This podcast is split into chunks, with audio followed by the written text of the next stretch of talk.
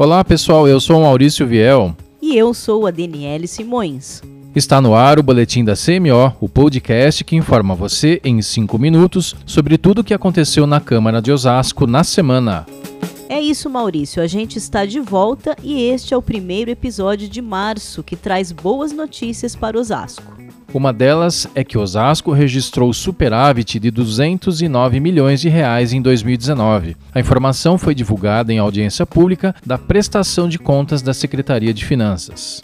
O secretário de Finanças, Pedro Sotero, e a diretora do Departamento de Contabilidade da Prefeitura, Karine Simões, estiveram aqui na Câmara para apresentar os números e responder questionamentos. E segundo a secretária Karine, Osasco teve 7,94% de superávit. Além disso, a dívida do município está reduzindo progressivamente. Então a gente diminuiu quase 80 milhões da nossa dívida, de, considerando um período de 2019 em relação a 2018. Então a gente teve um resultado nominal negativo. É aquele que eu digo, esse é o único negativo bom. Quer dizer que diminuiu nossa dívida em 79, 484, 368. Quem organizou a audiência foi a Comissão de Economia e Finanças, que é presidida pelo vereador Cláudio da Locadora. Isso mesmo, Dene. E ainda participaram os vereadores Rogério Santos, Ana Paula Rossi, Tinha de Ferreira, Doutora Régia, Alex Sá e Josias da Juco.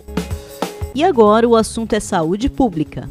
Isso mesmo, o prefeito Rogério Lins esteve aqui na Câmara para participar da prestação de contas da Secretaria Municipal de Saúde. O Executivo Municipal investiu mais de 600 milhões de reais na área da saúde no ano passado, o que representa mais de 30% do orçamento.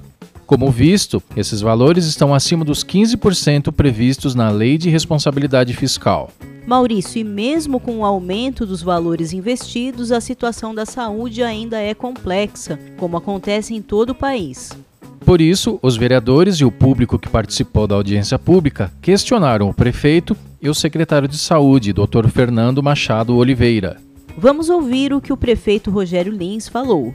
A saúde é um desafio, a gente reconhece que tem muita coisa para melhorar mas a gente está trabalhando por isso. Reformas das unidades estão a todo vapor. Vamos começar a construção de uma nova unidade no Bonança, fazer uma reestruturação no Osmar Mesquita, que é um importante pronto-socorro da nossa cidade. E junto com isso tem o início das obras do Hospital da Criança, tem novos serviços que estão chegando para nossa cidade. Nós estamos finalizando a contratação de um prédio para a gente ter hemodiálise na nossa cidade e em 90 dias nós vamos ter o serviço de ressonância magnética aqui também no nosso município. A audiência de saúde foi bastante produtiva. O encontro teve casa cheia e participação maciça dos parlamentares e do público. É verdade, Maurício. Além do presidente da Comissão de Saúde da Câmara, vereador Pelé da Cândida, e do presidente Ribamar Silva, participaram do encontro os seguintes parlamentares. Alex Sá, Ana Paula Rossi, De Paula, Jair Assaf, Josias da Juco, Lúcia da Saúde, Nida Pizzaria, Pelé da Cândida, Ricardo Silva, Rogério Santos, Tinha de Ferreira e Toniolo. E agora a gente vai falar de saneamento básico.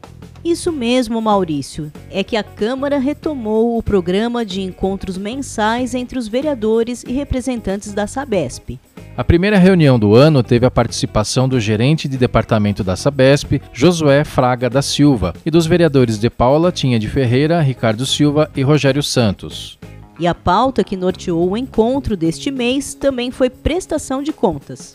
É verdade, Deni. A Sabesp falou sobre as obras realizadas na cidade e também sobre os investimentos previstos até 2026, que ultrapassam os 250 milhões de reais. A maior parte desses investimentos será aplicada em bairros da Zona Norte que ainda carecem bastante de saneamento básico. Vamos ouvir a explicação do gerente da Sabesp, Josué Fraga.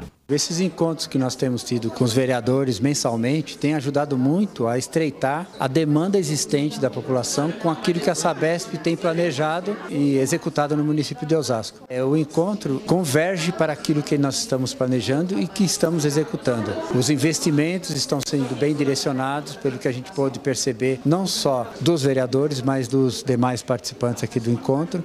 É isso aí, pessoal. Este foi o boletim da CMO desta semana. Você pode ouvir este e os episódios anteriores deste podcast nas nossas redes sociais. Acesse-nos diretamente no Spotify, no Google Podcast, Apple Podcasts e pelo nosso site oficial. O endereço é osasco.sp.leg.br. Na semana que vem a gente volta com mais novidades para você. Um forte abraço e até lá!